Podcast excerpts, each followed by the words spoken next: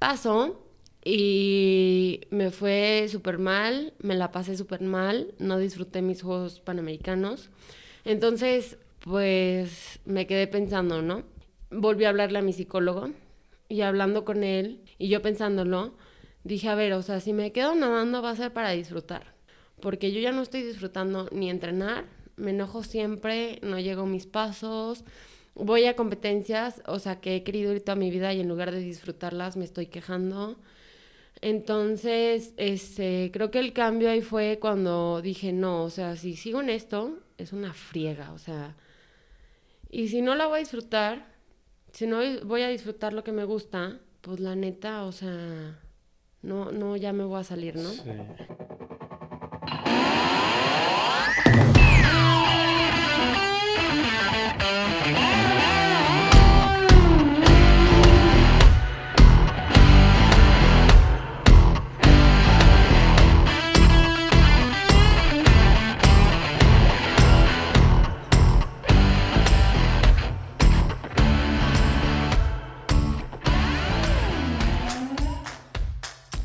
Gente, bienvenidos a un nuevo episodio de Cómodo el Incómodo. El día de hoy tenemos por segunda vez a la primera invitada que repite a la gran María Mata. ¿Cómo estás, María? Hola, mil gracias por volverme a invitar.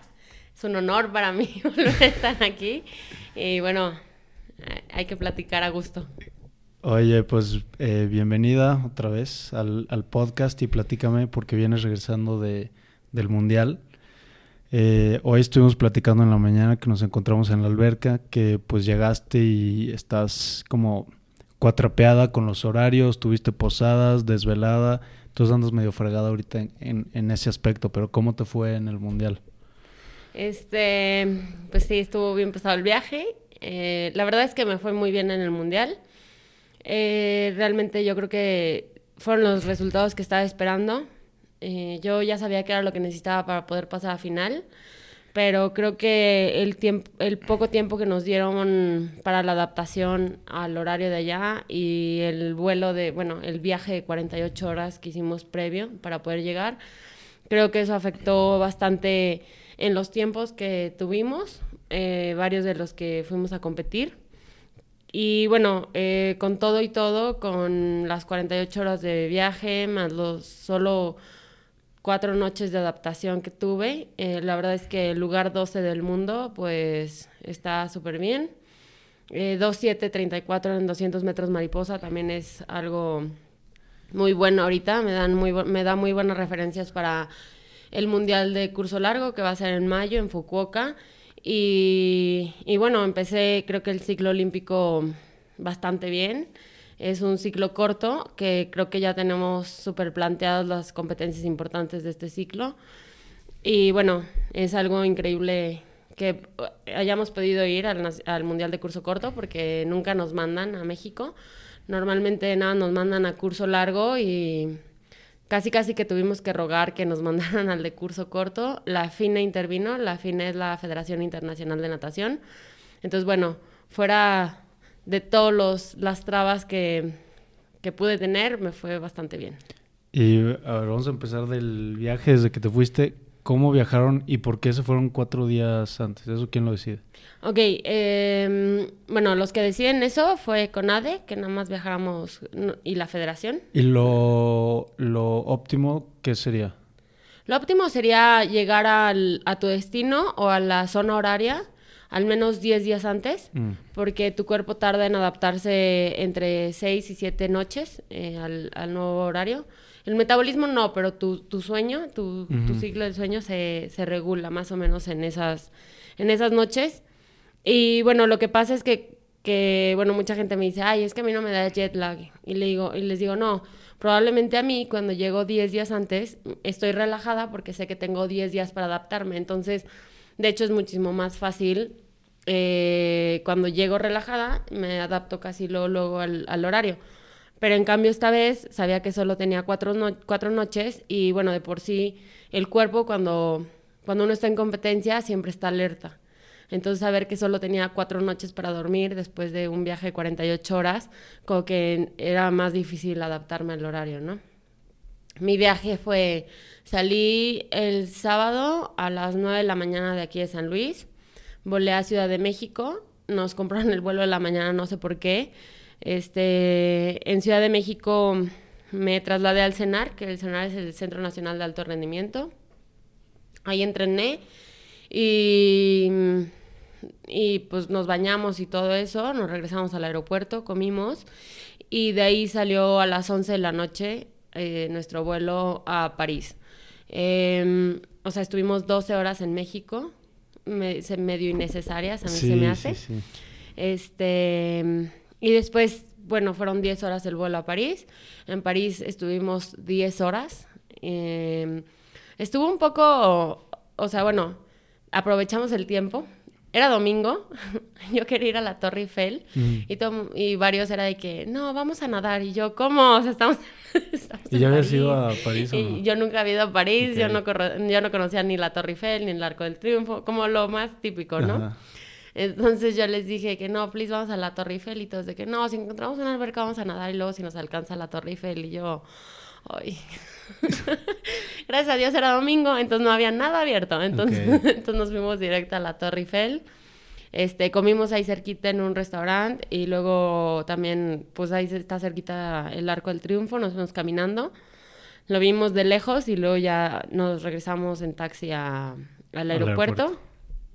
Y ahí tomamos nuestro vuelo a, Abu Dhabi. No, a Dubai, perdón. El vuelo de París a Dubai son seis horas, seis horas y media más o menos. Y todavía llegando a Dubai tuvimos que tomar como un autobús que nos recogió varios que estaban ahí de, otros países y a nosotros para llevarnos a Abu Dhabi. En camión está tres horas, o sea, Abu Dhabi de Dubai. Entonces, pues todavía fuimos agregándole como más horas al viaje. Y para colmo, fuimos a dejar primero a todos los de todos los países y al último a nosotros. O sea, nosotros ya estábamos hartos, llevábamos horas viajando. Pero, y llegamos hasta el lunes a las 2 de la tarde a, a nuestro hotel. Este, pues medio comimos y obviamente ese día no nos dejaron ir a la alberca. Nadamos un poquito en la alberca del, del hotel. Más que nada así como para quitarnos el viaje, ¿no? Sí, no manches, porque es son dos días de viaje y es sentado en el avión, en el aeropuerto estás así de que tirada, 10 horas, o sea, no hombre, es horrible. Digo, yo no he viajado tanto, pero... No, sí, no, estuvo fatal, o sea, el viaje estuvo fatal. Digo, lo bueno es que puedo sacar es que conocí la Torre Eiffel y el Largo del Triunfo, pero fuera de eso, pues sí, o sea, sí estuvo bastante pesado.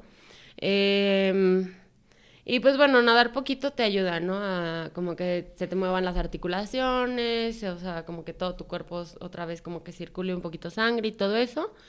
Y ya bueno, al día siguiente, pues normal, ¿no? De que desayuno, ir a nadar y otra vez en la tarde ir a nadar. Creo que ese día nadé dos veces.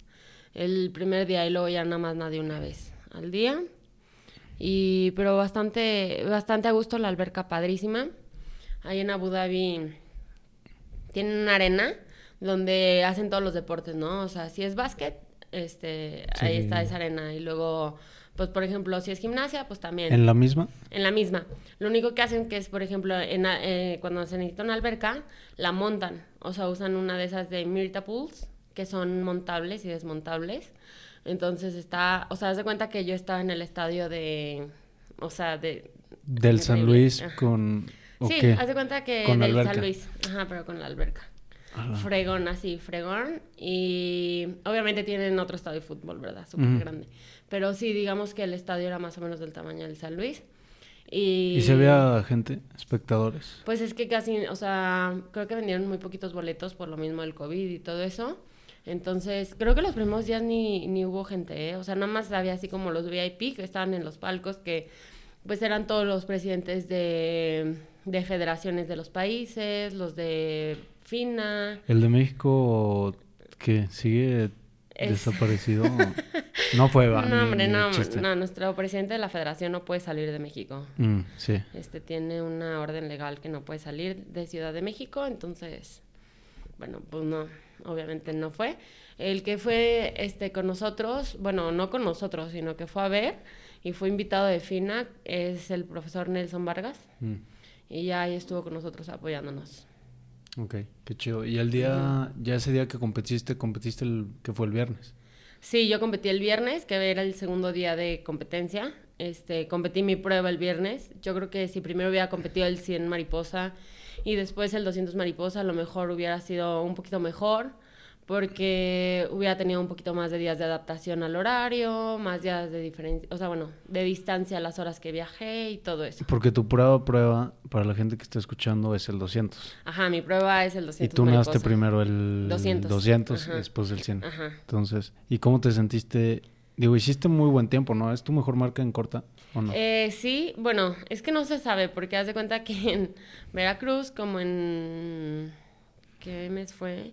como en octubre, se cuenta, fui a Veracruz, competimos y las placas estaban mal y mm. salió que hice 2.6, pero pues realmente eso no es, o sea, lo que hice. Nunca sé, nunca voy a saber cuánto hice. Entonces, pues sí, este se podría tomar como mi mejor resultado. Cristóbal, ¿qué te No, es que no me acompañó en esa competencia mi ¿Y nadie te cronometró de entrenador? No, o sea, como que se fueron por la placa y la placa estaba mal. No marches. Pero bueno, pues X. Hasta ahorita ha sido tu mejor registro oficial. Sí, sí, 2734. ¿Y te sentiste bien o sí sentiste el, viaje de alguna no, manera? No, sí sentí el viaje. Lo que pasa es que, o sea, para empezar, no estoy, bueno, más bien no tuve como tantas competencias de preparación para poder llegar al mundial. Solo competí dos veces en curso corto, tres. Una fue en agosto, en la competencia del... No, no es cierto, solo competí dos veces. Competí una vez en Veracruz y otra vez en el estatal de aquí de San Luis y luego ya este fue el mundial. Entonces, normalmente para llegar a un mundial tienes que haber competido al menos unas cinco veces. Eh, un curso corto en nivel del mar, como en buenas condiciones, para saber controlar tu prueba. Mm. Y también, obviamente, pues descansada y todo eso, ¿verdad? Y lo que pasa es que yo, o sea, como competí tan poquito, no, no supe cómo controlar la prueba, ¿no? O sea, como que me aventé a ciegas, pues. Porque primero en Veracruz estaba entrenando y luego competí como ocho pruebas antes del 200 mariposa en dos días y pues estaba muerta. Entonces realmente solo era como entrenamiento, ¿no? Y después en el estatal, pues estamos en San Luis, que es altura, este, también estaba entrenando, que no pasa nada si estás entrenando, pero una, un 200 en altura y a nivel del mar es totalmente diferente. Eh, y pues me aventé como más o menos, yo había hecho mi estrategia y lo malo es que no, o sea, no supe como, pues sí, controlarla o como el primer 50, el segundo 50, el tercer 50. Dosificar. Ajá, dosificar la energía, haz de cuenta. ¿Y te, te, moriste? Pues no es que me haya muerto, pero haz de cuenta que este no llegaba bien a las paredes, o sea, porque tienes que tener súper bien calculada la pared para hacer bien la vuelta, empujarte bien en la flecha, todo eso. Y luego, este, también al último ya no traía tanto apoyo, pero ese apoyo eh, se gana en los días, bueno, si ya lo traes entrenado, si ya lo entrenaste, lo único que tienes que hacer es entrenarlo los, días previos, haciendo velocidad, haciendo ejercicios de apoyo, todo eso. Y esos días previos, pues fue los poquitos que llegué antes a la competencia. Entonces, como que no los pude entrenar también, porque también otra cosa es que eh, habíamos mil competidores. o sea, son es un exceso, es el mundial que más competidores hay, había habido. Y este, mm, entonces de cuenta que te querías echar a, la alberca y no podías, o sea, de verdad no podías, no podías. Y pues obviamente acelerar, imposible. Este, hacer vueltas, imposible. O sea, cualquier cosa imposible. Entonces, si ya no ibas listo como con todos esos detalles, imposible prepararlos los días antes, ¿no? Entonces, bueno. Pero hasta eso pues te ha sido tu mejor marca oficial con todo el viaje y con todo el, de la alberca de afloje y todo eso, ¿no? Sí, sí, sí, para mí sí, sí ha sido mi marca. Antes, de, la, antes de competir, porque yo te he visto competir en competencias aquí, pero antes de competir ya si estás en mundiales o panas o centros o lo que sea, ¿tienes algún ritual o rutina antes de? Sí, desde aquí, y, o sea... En todos lados. En todos lados. ¿Qué haces? Llega un punto... No, pues son movimientos este, de que girar los hombros, saltar... O sea, cosas así. No es un ritual así de que me tengo que concentrar. O sea, por ejemplo, yo he visto a muchos de mis compañeros que, no sé, media hora antes de competir, se ponen a escuchar música y están concentrados y están respirando. En mi caso, no. En mi caso, entre más a gusto yo esté, mejor. O sea, de hecho, en oficialía, antes de competir, haz de cuenta que había, había dos oficialías. Está una donde te nombran y te, te forman ya en fila, te pones la gorra, los gogles te checan el traje de baño que sea oficial, te checan la gorra que tenga que, o sea, que sea la bandera del tamaño que tiene que ser, tu nombre del tamaño que tenga que ser. Mm. Si eh, normalmente una marca patrocina cada país, en nuestro caso nos patrocina Arena y tiene que venir en el lugar que te indican, que es, por ejemplo, la parte de, adelante de la gorra. Y, y para los mundiales, Yakult es el patrocinador oficial. Entonces la gorra tiene que ser Yakult. Y tiene que ser del lado que te dicen. O sea, no te puedes poner la gorra al revés ni nada. Si no traes tú tu gorra oficial, te regalan ellos una. Donde dice Fina y del otro ah. lado Yakult. Y luego, pues traje baño, o sea, si no trae el, el, Fina Proof, mm. ajá, el logo, este, ni modo, no puedes competir con ese. Y si no traes, o sea, si, si traes otro, pues corres a cambiártelo. Y si no traes otro, pues consigues uno y si no, no puedes competir. Que eso está muy cañón, ¿no? Todo mundo lleva, o sea, no hay forma de que alguien... Híjole, pues es que la verdad es que hay unos países muy pobres o que no saben o que es la primera vez. O sea, no, no me ha tocado ver, pero sé que sí ha pasado. No manches. Entonces, sí, o sea, sí tienes que checar que tu traje esté bien, ¿no? Digo, tampoco no puedes llevar uno, llevar uno viejito porque si, si, si ya se le cayó el sello de FINA, pues no vale. Ajá. Y bueno, los gogles también, esos sí son muy difíciles que te digan no. O sea, digo, no, realmente no sé qué gogles no te dejen usar. Y bueno, e, esa es la primera oficialía, ¿no? Y luego la segunda y luego de ahí te pasan como otra oficialía donde ya está atrás de la alberca. Y ahí están los próximos tres hits sentados. Y no, hombre, o sea, yo encuentro con quién platicar y echamos acá chisme, nos reímos, así, porque creo que es súper importante, o sea, como que entrar relajada, este, si ya sabes realmente qué es lo que tienes que hacer en el agua, siento que eh, a, mí el ponerme a pensar o el ponerme a respirar o el estar conmigo misma, o sea, yo, yo sobrepienso mucho las cosas, entonces si me pongo así yo sola, voy a estar sobrepensando como mi prueba y entonces ahí dejas entrar dudas. Entonces yo prefiero como estar pensando en otra cosa, platicando con alguien más. Y al parecer la que estaba al lado de mí también. ¿De dónde era? de Italia. Entonces nos pusimos a platicar. Padrísimo, la verdad. Y ya entramos. Y pues de hecho a las dos nos fue súper bien. le iba ganando y en el último 25 me ganó. E, ella fue la última que entró a la, final. No Y ya, pues X, ¿no? Y bueno, te digo, hay mucha gente que se hace un ritual así como de respirar, escuchar cierta música, porque hay muchos que, no sé, que les ayuda la música así como súper loca, o la electrónica, o la calmada, o la clásica, o así. Y, Pero pues tú así. No. No, yo no.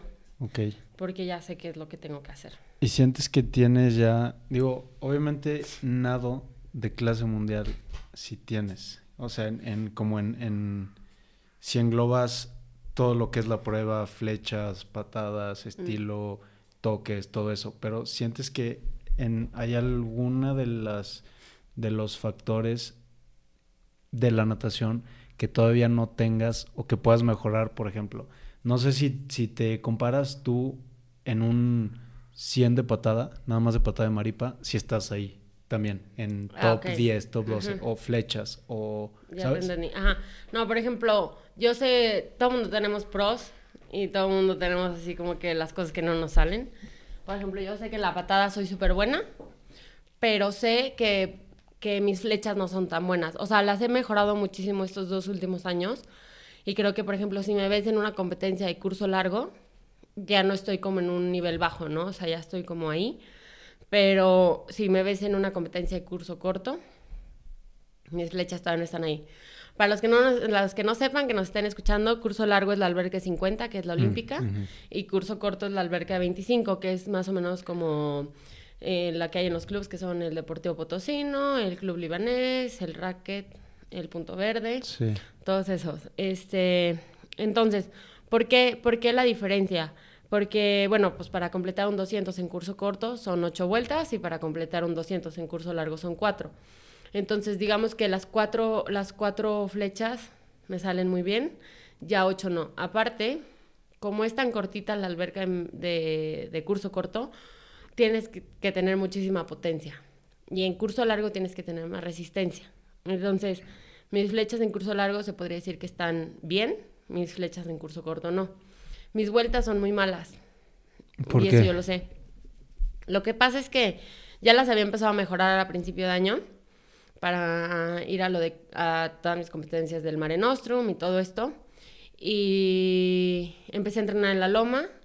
La loma tiene más profundidad, puedes hacer mejor, mejor las flechas, tiene una muy buena pared y todo esto. Y en esta, y como me regresé al libanés a entrenar, el libanés, la pared te resbalas, está bien, bien cortita la alberca, entonces no me puedo hundir para hacer mis flechas, todo eso. Entonces creo que es un poquito más complicado estarlas preparando. Se lo comenté a mi entrenador y bueno, los dos sab- eh, sabemos que, que pues sí, sí, Ahí está- pueden- sí, ahí podemos bajar. mejorar muchísimo, tanto para curso corto y curso largo. Sí. Este, y bueno, siento que eso puedo mejorar, también tengo que mejorar, tengo que elevar mi techo láctico, o sea, tengo que hacer resistencia al lactato. Para los que no saben, el ácido láctico es cuando, digamos, estás en el gimnasio y agarras unas pesas entre chiquitas y medianas y haces muchísimas repeticiones y te empiezan a, se te empiezan a calambrar y te empiezan a arder los músculos. Todo eso que ustedes sienten es el ácido láctico. Y bueno, mientras yo voy compitiendo voy sintiendo eso. Y entonces, entre más resistencia tenga a ese dolor, se podría decir, o entre me duele, entre, sí, el dolor me llegue después, Claro. este, más voy a aguantar y mejor voy a hacer. Entonces creo que puedo trabajar en esos factores, en las flechas, obviamente en la fuerza. O sea, siempre hay algo que mejorar. No, No, claro. Pero, o sea, como en, en general en tu nado y en los tiempos que traes, ya estás en muy buena posición a nivel mundial, ¿sabes? Sí, sí, sí, sí, este... Bueno, la última vez que chequé en curso largo, o sea, como acabé el año pasado en, en 200 mariposa, creo que acabé como en entre el top 30 del mundo, ya contando las de todos los países y todo eso, que son como 8 de Estados Unidos y luego todas las demás. Australia. Ajá, sí, como cinco húngaras, ocho de Estados Unidos y todas las demás como de otros países. Entonces creo que pues fue muy buen resultado en el 2021. Y bueno, todavía no se acaba el año, ¿verdad? Sí, ya casi. Estamos grabando. casi. Es 27. Episodio en Este, y bueno, en curso corto pues realmente no he checado como la tabla general de todo el año, pero pues para el mundial que acabé en 12 está perfecto. Y eso, mm, como el, el nivel que ya traes ahorita fue, porque se acaba de, de- acaban de ser los Juegos Olímpicos a Ujú. los, para los que tú estuviste pues ahí entrenando, preparando, Sí. compitiendo, que casi, casi das la marca. Ah, O sea, estuviste a nada. sí. ¿Qué fue? Porque sé que, que fue como un... Sí te entró la duda de, pues, que seguir nadando o no, pero que... O sea, no sé si esto fue factor de decir, no marches, ya estoy, la neta, muy bien posicionado o estoy nadando muy bien, como para seguirle para el siguiente ciclo, que como dijiste es más corto, desde tres años. Eso fue un factor y qué fue el- como lo que dijiste, güey, pues sí, sí, pues ya, a Vámonos. seguirle nadando, pues qué chingados. Este, pues mira, lo que pasa es que eh, creo que es como una historia medio larga, pero para hacerte la corta, haz de cuenta que en el 2019, en Juegos Panamericanos, llevaba años queriendo ir. Así, llevaba años, años queriendo ir a unos Juegos Panamericanos. 2011, porque fue mi compañera de equipo, esta Monse Ujú. Ortuño. Y yo decía, pues es que yo puedo ir, yo quiero ir. Y pues bueno, ese año obviamente me está yendo, bueno, más bien me está yendo súper mal, obviamente no iba a pasar. Ok. Luego, 2014, este, fueron Juegos Centroamericanos, pasé, estaba muy bien posicionada y me operaron del hombro. Entonces, 2015 Juegos Panamericanos, no fui. O sea, no fui por Ay, pues porque pues me habían operado, llevaba un, me- un mes nadando y aún así quedé en tercero en México. Mi tiempo del año anterior todavía contaba para poder ir a esos Juegos Panamericanos y no me lo quisieron tomar en cuenta. Entonces, bueno, ya no pude ir a esos Juegos Panamericanos, entonces los siguientes 2019 pues yo me moría por ir, ¿no? Pasó y me fue súper mal, me la pasé súper mal, no disfruté mis Juegos Panamericanos. Entonces, eh, después de eso, pues me quedé pensando, ¿no? Y volví a hablarle a mi psicólogo y hablando con él, este, y yo pensándolo, dije, a ver, o sea, si me quedo nadando va a ser para disfrutar, porque yo ya no estoy disfrutando ni entrenar, me enojo siempre, no llego a mis pasos, voy a competencias, o sea, que he querido ir toda mi vida y en lugar de disfrutarlas me estoy quejando. Entonces, este, creo que el cambio ahí fue cuando dije, no, o sea, si sigo en esto, es una friega, o sea, y si no la voy a disfrutar, si no voy a disfrutar lo que me gusta, pues la neta, o sea, no, no, ya me voy a salir, ¿no? Sí. Entonces, este, trabajé mucho en, es- en esa cuestión de disfrutar las cosas, de verles el, lado bueno. Y poco a poco me volví a empezar como a enamorar del deporte y empecé a mejorar muchísimo. O sea, este año mejoré increíble. El otro día estaba hablando con Ángel Martín- Martínez y Héctor Rubalcaba. Los tres bajamos tres segundos en nuestras pruebas, que bueno, para los que no saben, en natación es algo No, impresionante, cabrón, así muchísimo, impresionante. muchísimo. Y llevábamos los tres, o al menos Ángel y yo, cinco años estancados en nuestro tiempo. Entonces, bueno, este, creo que fue cuestión de, de que me volvió a gustar, ¿no? Y de hecho, antes de saber si pasaba Juegos Olímpicos o no, o sea, como en mayo, yo dije, la neta, me gusta un chorro nadar, o sea, no lo quiero dejar.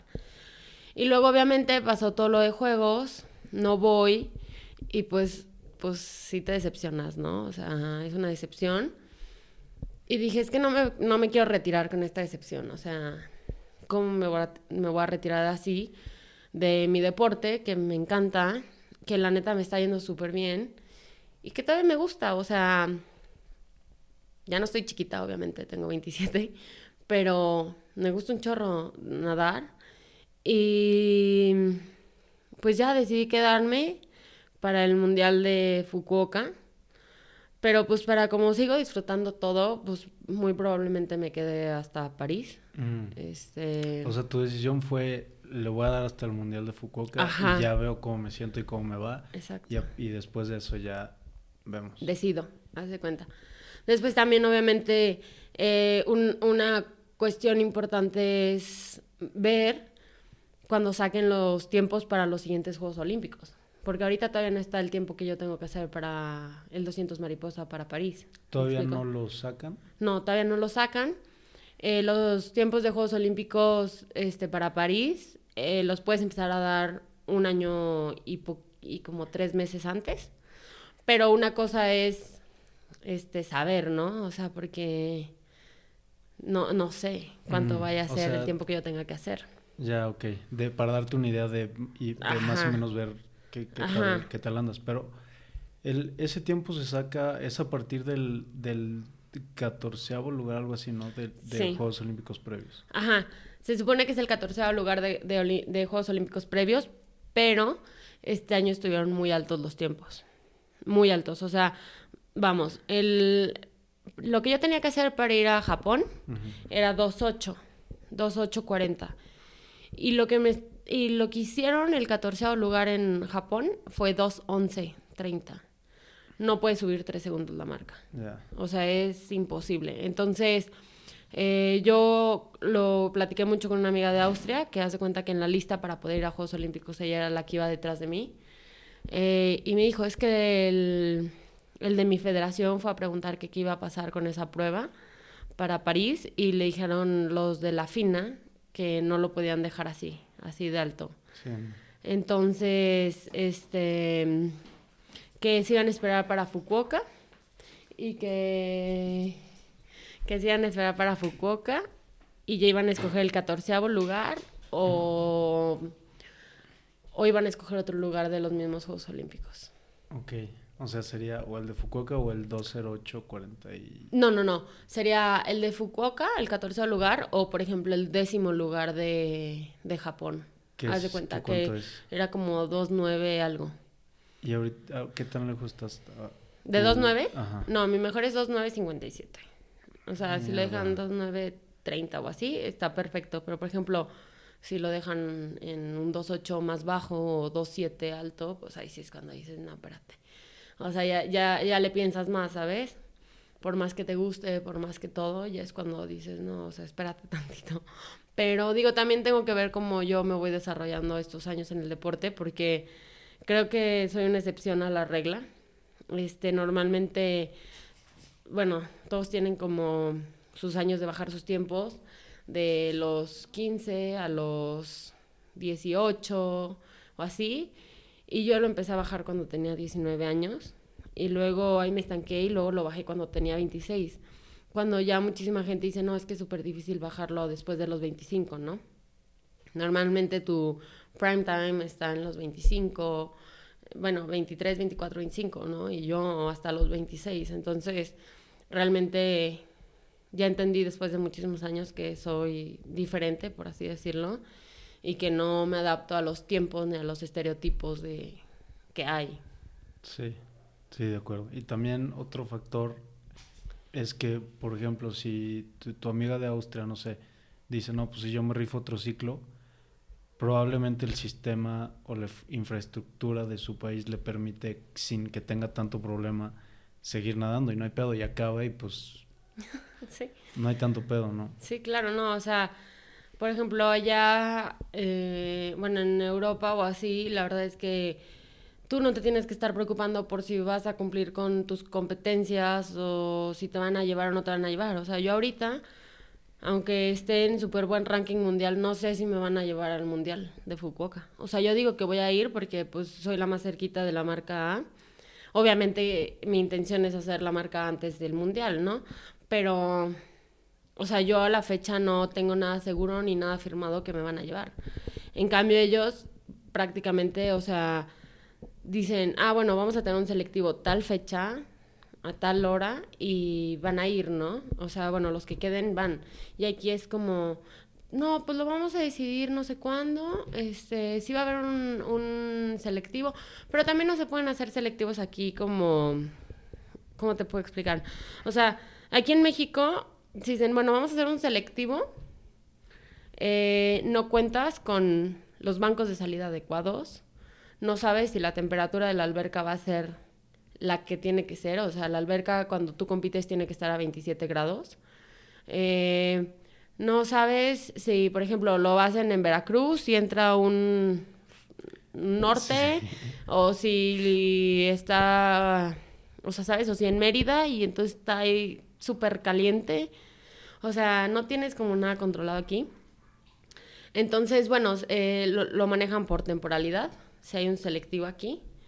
Y la temporalidad, este, haz de cuenta que toman en cuenta un, año completo de, los tiempos. Entonces, por ejemplo, mi 2957 ya cuenta, o sea, ya entra, ya entra, ¿no? En el margen de los tiempos. Ahora, obviamente, te digo, yo lo quiero hacer, ¿no? O sea, te quiero hacer el 2921 que me piden para ir. ¿Cuándo es el mundial? El mundial es en mayo. En mayo, todavía no sacan la fecha exacta, pero es en mayo. Ok, qué chido. Sí. Pues no falta tanto. ¿No? Son, no, no, no falta cuatro, mucho. Cuatro meses. Cuatro o cinco meses. Ah, pues ya no es tanto. Y para París, pues, en caso de que sí, fal faltan tres años. Menos, dos y medio. Dos y medio. 2022 o 2023 y medio de 2024. Ya no falta mucho. Realmente son También dos eso años. sí te aliviana, ¿no? Sí, muchísimo, no, hombre. O sea, realmente creo que era lo que estaba hablando con todos mis compañeros, porque este, decíamos, no, qué bueno que es de tres años, porque pues así, así sí aguantas, ¿no? Porque, por ejemplo, este año toca Mundial y el 2023 lo tenemos súper lleno. El 2023 es centros y luego eh, centroamericanos en mayo, creo. Mundial en junio y octubre panamericanos. Y ya no, hasta queda me- medio año para, para Juegos Olímpicos. O sea, el 2023 se, iría rapidísimo. Obvio, teniendo en cuenta que paso a las elecciones, ¿verdad? Sí, suponiendo que, Que todo va bien. todo sale bien, Ajá, claro. Sí, sí, el, el mejor escenario.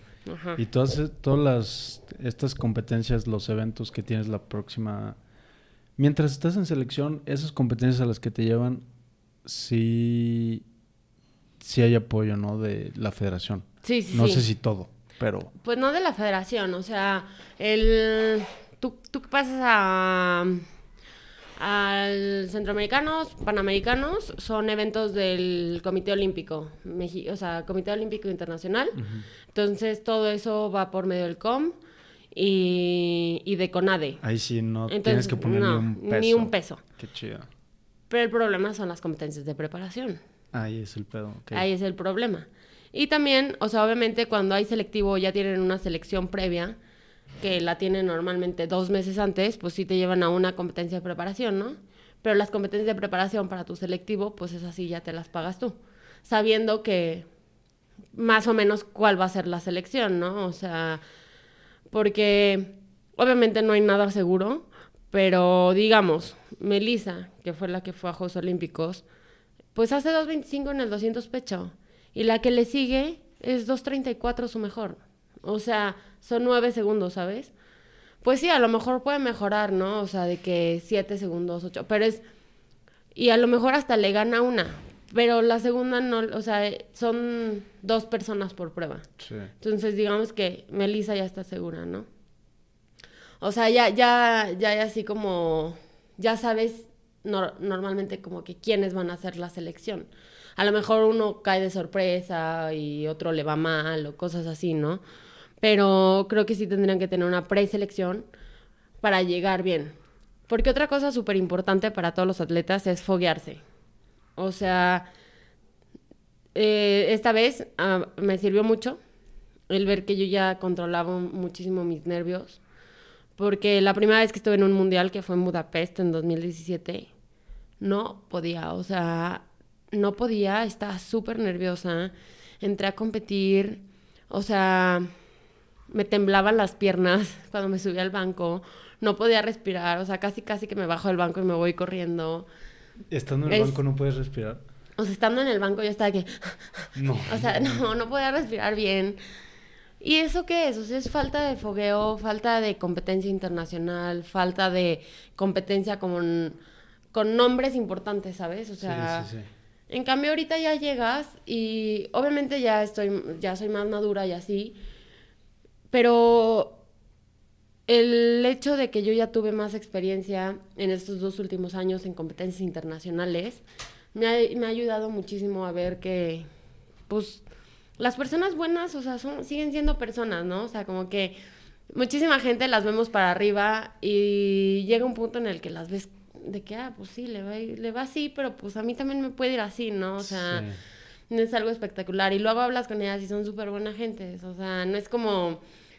Pues sí, como que te deja de dar miedo, ¿no? Pero eso es experiencia y eso es fogueo y eso es estarlas viendo y estar compitiendo al lado de ellas y todo eso. Cosa que no tenemos aquí en México. Sí, sí, te das cuenta que sí te les puedes poner del al tú por tú. Sí, sí, sí, claro. Porque si la- las tienes obviamente idolatradas de que vas a nadar contra Katinka, dices, no mames, Katinka, pero pues ahí estás, ahí Sí. estás. El síndrome del impostor, qué, qué fregón, por ejemplo, Ángel, que le ha tocado este año nadar muchísimo con pues, así los la gente top. Qué chingón, porque pues sí ha mejorado mucho también ese güey. Y está nadando así, pues Súper bien. súper seguido con, con esa gente y ahí está, y ahí está, y ahí está. Siento que sí, pues qué chingón que, que el tener ese fogueo que también, no sé, es que eh, algo que ya te había preguntado es de cómo veías como la dificultad de, de los diferentes deportes en las Olimpiadas o, o el, el calificar en diferentes deportes en las Olimpiadas. Y algo que me pregunto yo es por qué en taekwondo o box o hay deportes específicos que, o clavados que México sí, sí da, da más atletas o produce más atletas. Creo que uno de los factores es que si yo me meto clavados, yo ya sé que el mexicano sí puede, entonces digo, como que no tengo esa barrera de, ah, eh, no, pues está muy cabrón. No, está muy cabrón. Digo, no, pues el, sí se puede, güey, pues ya van 30 que ya fueron. Y si, si, si te metes a, no mames, no sé qué deporte... Pues a natación, no te vayas lejos. Sí, natación, sí dices, la barrera sí, sí está muy cabrona de que, puta madre, pero como que le sigo dando vueltas a lo mismo, que, que, que, que ¿por qué, por, qué? no? ¿Sabes? Creo que hay varias explicaciones para, para esa pregunta. Obviamente todo el mundo no las hemos hecho, o sea, no, no eres como el único, ¿no? Que le da vueltas. Obviamente una cuestión que tú dices de que, ah, bueno, es que yo ya sé que ellos sí pudieron, entonces yo puedo, obvio sí cuenta. Pero también hay que tener en cuenta... Eh, pues a, lo mejor me contradigo un poquito en esto, pero por ejemplo, si tú ves al mexicano nadando y, o ves el tamaño del mexicano, pues somos petit, o sea, veías a Ángel en su final, o sea, y era el más chaparro, ¿no? Digo, está enorme, sí, tiene una espaldota y se ve grandote y se ve súper atlético, sí, porque pues, o sea, es nadador y entrena, ¿no? Y, y obviamente ha trabajado en, en sus pros o no, sé, en, sus, las cualidades en sus cualidades que tiene. Y este, pero realmente yo creo que la genética eh, sí influye, ¿no? O sea, por ejemplo, y en cambio, ves a los clavadistas y son petits, obviamente, y son flexibles y pues se pueden mover rápido y obviamente va a ser más fácil para ellos moverse que un güey de dos metros, ¿no? Y pues yo creo que pues para nosotros es, mucho eso. Aquí te digo que me iba a contradecir porque obviamente ya llegó el punto en, para mí que pues obviamente me dejé de fijar en los estereotipos. O sea, fue como, a ver, o sea, yo soy capaz de hacer esto, yo entreno súper bien, yo puedo hacer las cosas que ellas pueden hacer y por eso las estoy intentando hacer, ¿no? Pero claro que a lo mejor lo que muchos, muchas gringas pudieron hacer a los 15, a los 20, pues a lo mejor yo lo pude hacer hasta los 25, 26. Entonces, pues es cuestión de ir trabajando contigo misma y todo eso. Y no sé, creo que, creo que sí influye mucho la genética para el tipo de deporte que estás haciendo. No te estoy diciendo que no lo vayas a lograr con la genética que tenemos, pero nos vamos a tardar más. Sí. O sea, ves las edades y a lo mejor ya estoy compitiendo con las mismas de mi edad en mi prueba y yo, o sea, por ejemplo, mi prueba es de gente grande. O sea, sí, obviamente sí hay unas de 15, 16, 17, pero ya ves, y hay de hasta 32, 33, 34 para abajo. Y digo, bueno, sí, pero ellas a lo mejor ya fueron a unos Juegos Olímpicos, ¿no? O ya llevan cinco años en ese nivel y yo apenas lo estoy alcanzando pues te digo, o sea, no quiere decir que no lo vayas a lograr, solo te vas a tardar más. Y ahora, ¿cuántos tenemos la paciencia y las ganas de trabajar fuerte y de ver en qué tenemos que trabajar para poder llegar a ese nivel? Esa es otra pregunta. Porque, pues sí, o sea, te digo, esta generación que ya llevamos dos ciclos olímpicos completos en la selección, apenas estamos llegando al nivel que queremos llegar, ¿sabes? O sea, y te digo apenas porque sí, ya, ya no estamos en el top 100, ¿no? O sea, ya estamos en el top 15, en el top 20, en el top 30, que ya es algo, pues bueno, ¿no? O sea, te digo, pues bueno, porque pues todavía no es lo mejor que queremos. Sí, claro. Pero ya somos grandes, o sea, es Ángel y Rubas que tiene 24 Melissa que tiene 27, Miguel de Lara que tiene 27, Jorge Higa que tiene 25, yo tengo 27, ¿sabes? O sea, ya no son edades de 20 para abajo, como en muchísimos países es. Y a los morros de abajo que estás viendo ahorita aquí, ¿qué, ¿cómo ves? ¿De México? Sí, yo, he visto los tiempos de, del Nacional que fue hace poquito en Guadalajara. Y dije, a la madre, están nadando rapidísimo. Pero no, la verdad es que yo no puedo comparar porque no tengo idea de... Ahorita no estoy bien informado de los tiempos, como estén, ¿sabes? Mira, la verdad es que yo también vi el Nacional y sí, sí son muy buenos tiempos, muchos que están haciendo, pero luego pasa que en curso corto les va muy bien y curso largo ya no lo hacen. Hay que saber que mm, curso corto es más rápido y pues si trabajas mucho en tu fuerza, en tu, en tu potencia, te va a ir muy bien en curso corto.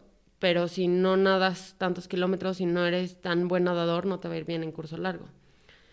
Eh, te digo porque eh, muchos de los que ahorita nadan muy bien en curso corto, un mes antes estuvieron en Cali en los Juegos Panamericanos Junior y la verdad no les fue bien.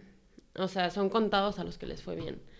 Y ahorita, pues sí, qué padre que te vaya bien en curso corto, pero lo que necesitamos es que les vaya bien en curso largo.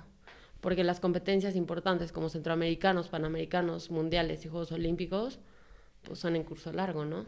O sea, sí, hay un mundial, bueno, cada dos años de curso corto. ¿Y cómo ves, o no sé si tienes noción de, de o hay gente, nadadores que te resalten que dices, no, pues... Ah, no, sí, sí, sí. Sí, van, van.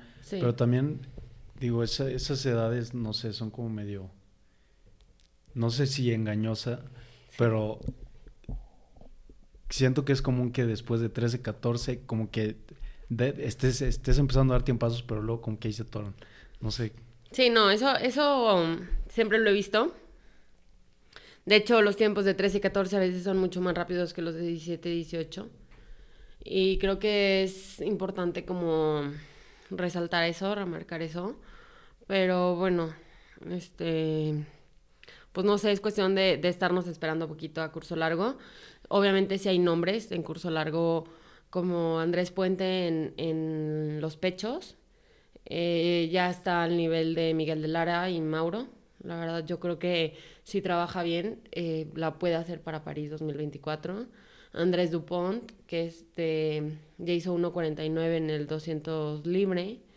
Y bueno, Iga hace 1.47, pero pues Andrés tiene 18 años, entonces digo, puede hacer algo grande.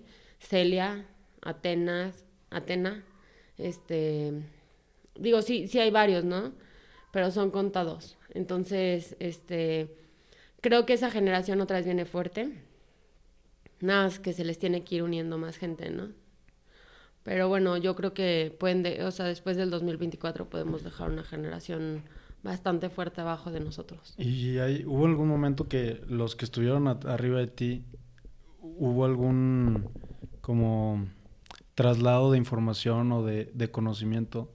No sé si me explico. Que, ah, que a ti te haya tocado estar con generaciones arriba que te dijeran, María, pues ve este pedo y así está, y pues así está para la, o sea, no sé, para la movida en general, si, si ya estás tan metido en la natación como para trasladar esa información, porque es en, en delegaciones a lo mejor más grandes, es algo que creo que a los nadadores que vienen abajo les ayuda un chingo que tengas un, un Nathan Adrian que te esté diciendo qué pedo, ¿sabes? Sí, no, este, en mi caso es que estuvo muy raro porque, por ejemplo, literalmente toda nuestra generación así entró como bloque, así al 2014, o sea, del 2014 al 2021 no cambió la generación.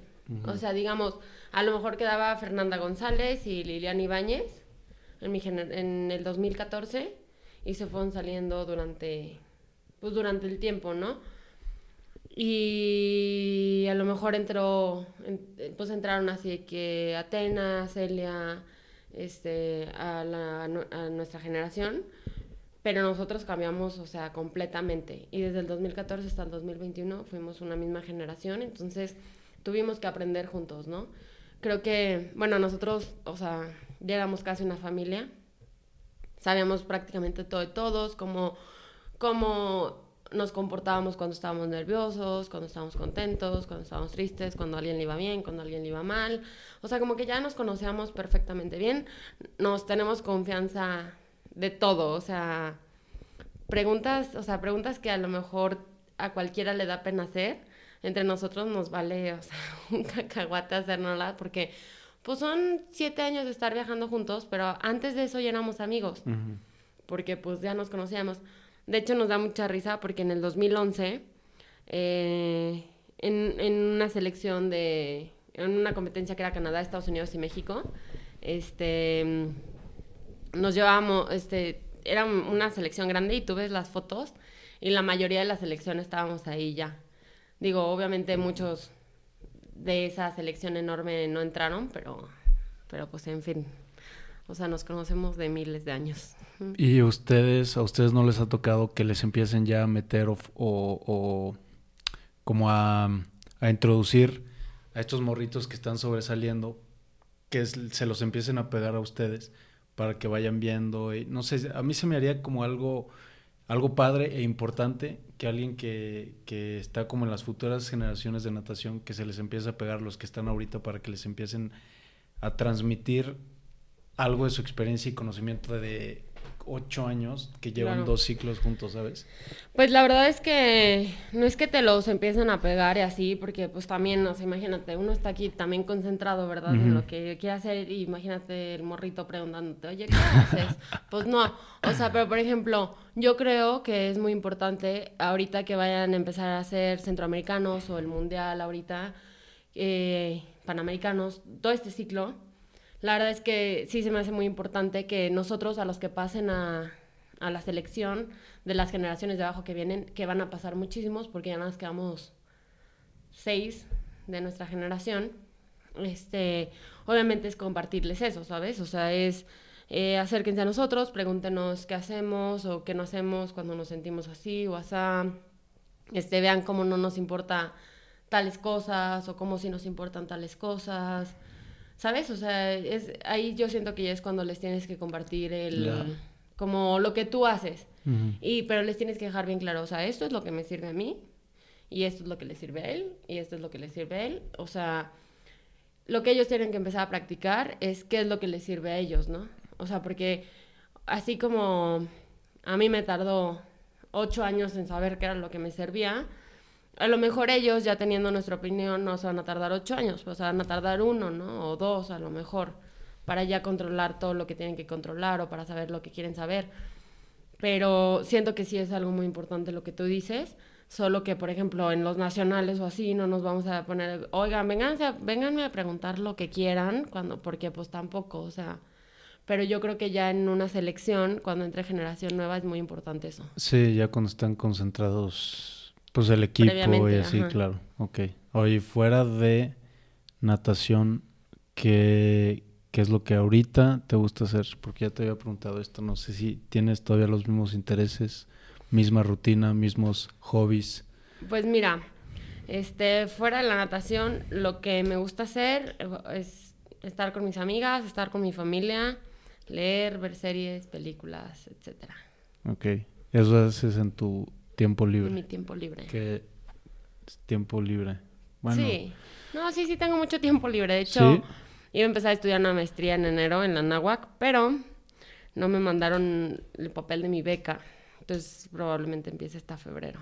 ¿Y si te dan la beca, tienes competirías aquí en México por la Universidad de Nahuac? Nada más en ciertas competencias. Ok. en todas. Ok. ¿En qué vas a estudiar la maestría? En finanzas. querías? Ah, ok. Yo también. Ya sé. sí, ahorita estaba platicando. Sí. Ok. ¿Y eso? Pues no sé, o sea, siento que mi carrera como que no me llenó mucho. Que estudiaste ingeniería química, ¿no? Ajá, estudié ingeniería química y creo que algo que me puede llenar son, pues me gustan mucho los números y creo que las finanzas me pueden ayudar tanto en mi vida laboral como en mi vida personal. Y pues creo que es algo muy bueno, ¿no? Y aparte, pues entre más sepas, pues mejor. Sí, claro. Definitivamente. Y en, ahorita ves em, como alguna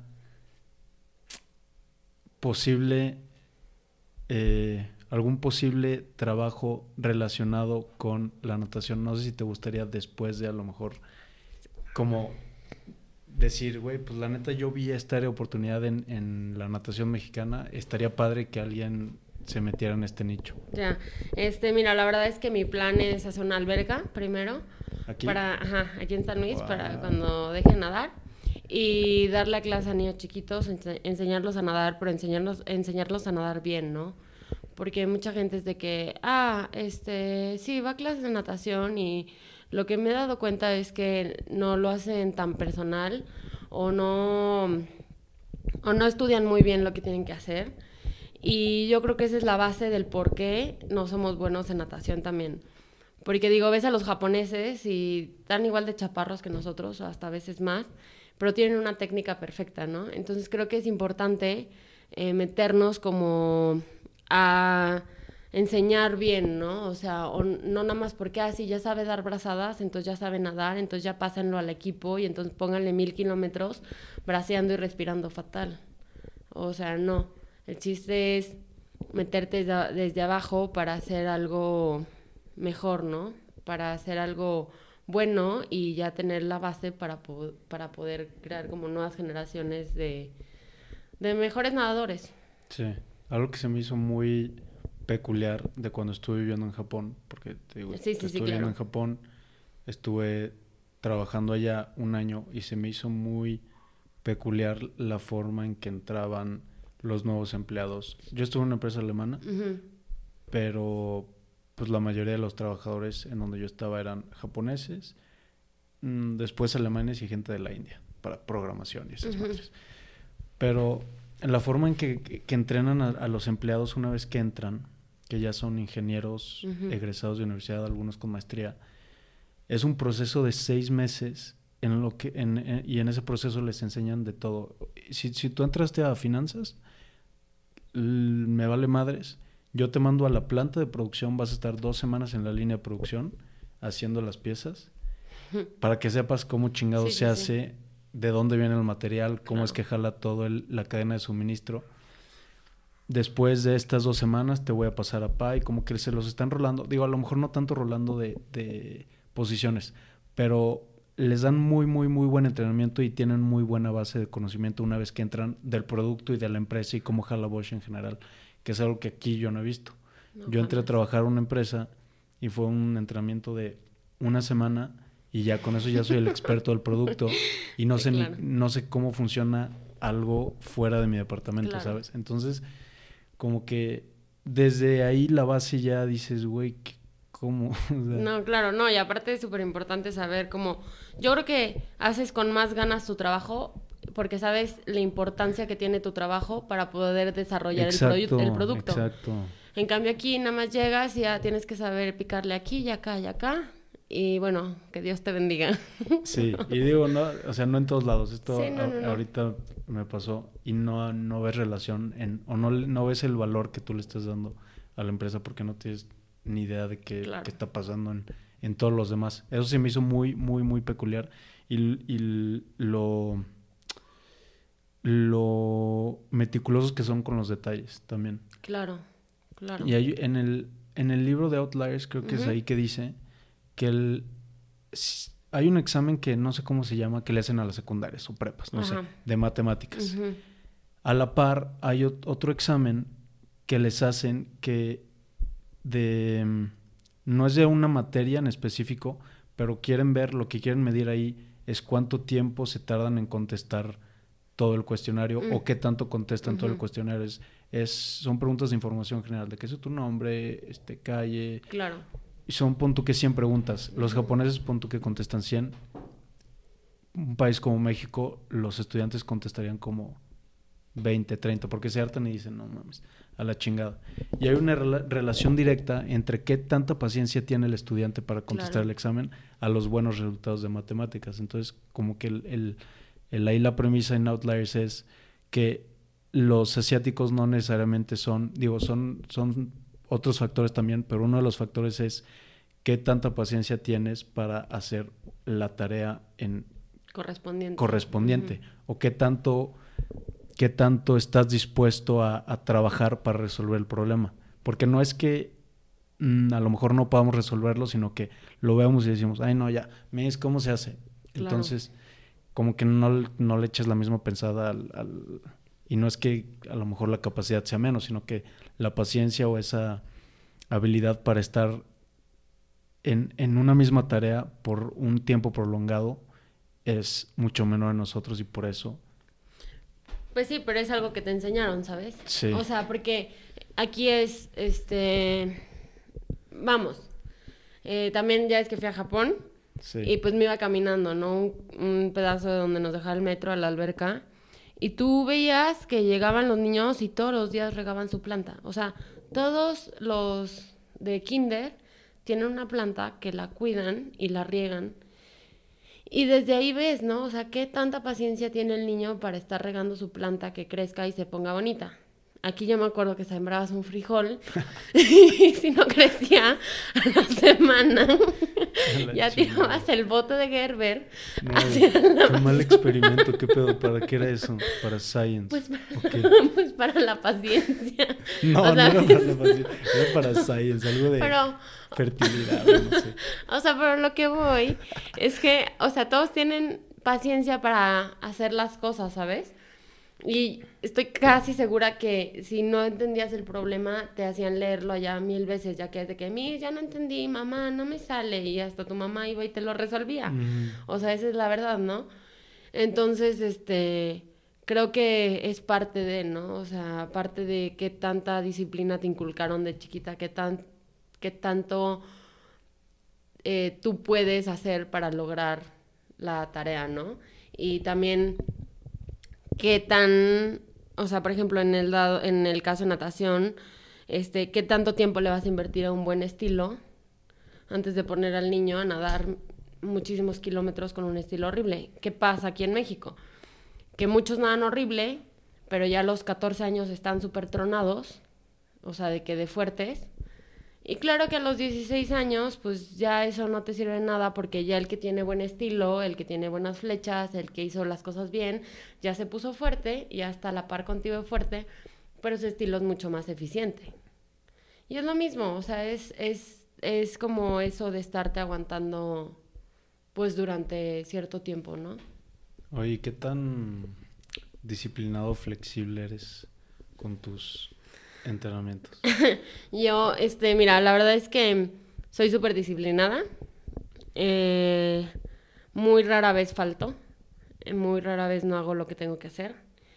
Pero eh, la diferencia que he notado estos últimos años es que, por ejemplo, no, no me frustro si no me salen las cosas, ¿no? Es como, o sea, antes llegaba y decía, tengo que hacer esto y tengo que hacer este tiempo y tengo que hacer lo otro, ¿no? Y ahorita es más como, ok, quiero hacer esto, quiero hacer lo otro Creo que ahí la palabra clave es quiero. Este, y si no me sale esto, no pasa nada. Eh, intenté hacer, no sé, por ejemplo, mis flechas, ¿no? Porque también antes me presionaba mucho por el tiempo, ¿no? De que tengo que hacer, no sé, 33 eh, en los 10.50 checados, vamos a decir. Y ahorita es más de que, ok, quiero hacer bien mis flechas, quiero respirar eh, no sé, 2-1 o 1-1, o, ¿sabes? O sea, ya me voy más por los detalles. Y, este, pues, obviamente quiero hacer buen tiempo, pero quiero más enfocarme en, en las cosas que puedo controlar y no en el tiempo que no puedo controlar. Y bueno, en, ese aspecto, este, ya, ya empecé a ser más flexible conmigo misma al no también no como castigarme, ¿no? En el sentido de, si no me sale esto, es que eres bien mala, es que cómo vas a mejorar, si no haces esto, si no haces lo otro, porque a veces nos pasa eso, ¿no? Ya llega un, punto en el que te regañas por no hacer ciertas cosas, pero creo que estos dos últimos años he sabido controlarlo bien y creo que por eso también he mejorado. Soy más paciente conmigo, no falto a los entrenamientos, te digo la verdad. Mm, Gimnasio también siempre hago las sesiones que me tocan. A veces por una u otra cosa, no sé, a veces no hago una sesión o dos, ¿no? Pero en la temporada. No culpa. No, no, no, culpa, ya no siento culpa. Era lo que la otra vez estaba hablando con un amigo que hace triatlón. Este me dice, es que, oye, ¿qué haces? Es que ayer me fui de fiesta, entonces hoy no me levanté a correr y este, entonces estoy súper culpable. Pues mira, si estás súper culpable y ahorita ya estás bien, vete a correr ahorita, o sea, ¿por qué tenía que ser a las 7 de la mañana, sabes? O sea, vete a correr ahorita, haz lo que puedas y ya. La verdad es que yo en ese aspecto, o sea, sí cuido mucho de que no ponerme súper mal cuando salgo para pues poder ir a entrenar, ¿no? Pero, por ejemplo, tuve bodas esta... esta... Sí, yo te vino una... esta temporada tuve bastantes bodas, fui a cinco bodas, creo. Y pues en, en unas acabé muy noche, pues ¿qué hago? Pues duermo dos horas, me despierto, nado, como Dios me, o sea, me deje, me regreso y me duermo, o sea, no va a pasar nada. Y a lo mejor sí, no nada increíble ese día, pues obvio no. O sea, dormí dos horas y aparte estaba de fiesta, pues obviamente no. Pero ya no, ya no mm, acabo de nadar y digo, ay, es que me fue súper mal porque salí. Tampoco ya no me regaño a mí misma por hacer las cosas que me gustan, ¿sabes? Sí. O sea, ya es más así como, ay, pues, o sea, también tengo vida. No, mi vida no es nadar. Entonces, pues si quiero salir, pues voy a salir. Digo, me voy a despertar a entrenar, voy a entrenar mal, sí, voy a entrenar mal, que me va a pasar nada. O sea, entreno el 99% de las veces bien, ¿sabes? Y una vez no es que haya entrenado mal, porque no podía haber entrenado mejor. Solo entrené así porque pues no estaba en mi mejor condición. Sí. ¿Sabes? O sea, sí, dejo de, sí dejé de ser un poquito más fuerte conmigo, pero soy disciplinada porque no falto y no dejo de hacer las cosas. Ok, cool. Pues ya para acabar, no sé si hay algún otro tema que te gustaría tocar. Pues no, realmente este creo que fue una plática muy amena. este, pero bueno, pues cualquier cosa mi creo que pues vas a poner mi Instagram, ¿no? Sí, ahí está tu Insta. Marijomata, eh, quien quiera me puede escribir. eh, y bueno, cualquier duda que Ya tengan. estás dando clínicas, ¿verdad? Diste Ah, sí. algunas clínicas. Sí, este, empecé a dar clínicas, eh, nada más he dado una en México con Skills Talents. Ellos Eh, me ¿Qué, qué contrataron. es, qué es eso? Skills Talents son unos chavos de Chihuahua que empezaron con videos en YouTube y ahorita tienen una audiencia enorme. De hecho, tienen página en inglés y en español. Mm. Este. Sí, creo que han ido hasta Hong Kong a dar clínicas y así, bien padre. Eh, Entonces, bueno, vamos, este año el proyecto es de México, dar clínicas cortas de dos días. Eh, yo voy a estar poniendo ahí en mi Instagram porque ya hablé con ellos y bueno, vamos a seguir trabajando juntos. Entonces, este, voy a estar dando más clínicas aquí en México. No sé ni siquiera cuándo, ni el lugar, ni nada, pero pues aquí en México. ¿Y ellos dan las clínicas cuando son en otros lados, por ejemplo? ¿O siempre reclutan nadadores de que, oye, nos gustaría que tú dieras una clínica o así? Mira, la verdad es que no, no te sé contestar esa pregunta. O sea, Mm. solo sé que este año que van a hacer aquí en México, eh, nos contrataron a... A ti y a Gabe, ¿no? Ajá, eh, eh, nosotros la dimos juntas, y, juntos y luego Ángel y Ricardo Vargas van a dar otra en enero, se supone. Y bueno, te digo, a mí ya me hablaron que, que querían seguir trabajando conmigo. No sé si a Gabriel también le hablaron. No sé si Ángel y Vargas solo van a dar una. Porque hablando con Ángel creo que también él quería dar clínicas y ya le dije que me invitara. Entonces, bueno, no, no sé muy bien, pero Ok, pero tú vas a estar... sí, yo voy a estar dando clínicas y ahí les voy avisando. Ok, está chido. Sí. Está chido para lo que te digo de transmisión como de conocimiento y aparte Claro. pues a ti también te pagan. Ah, claro, claro, sí. No, sí, ese conocimiento es, este, pues vueltas, flechas, técnica, es más como ese conocimiento que sí se puede transmitir inmediatamente, no, no tanto como en- solo en momentos específicos como la concentración y los nervios y todo eso. Ok. Pues gracias María nuevamente. Gracias a la banda que se quedó escuchando. Y pues nada, vámonos. Bueno, mil gracias por invitarme, Mau. Vámonos. ¿Sí Vámonos. dijiste tu Instagram? Ah, Marijomata. Sí, ¿verdad? No, ¿No lo dijiste? no, Arroba marijomata. exactamente. Venga, vámonos.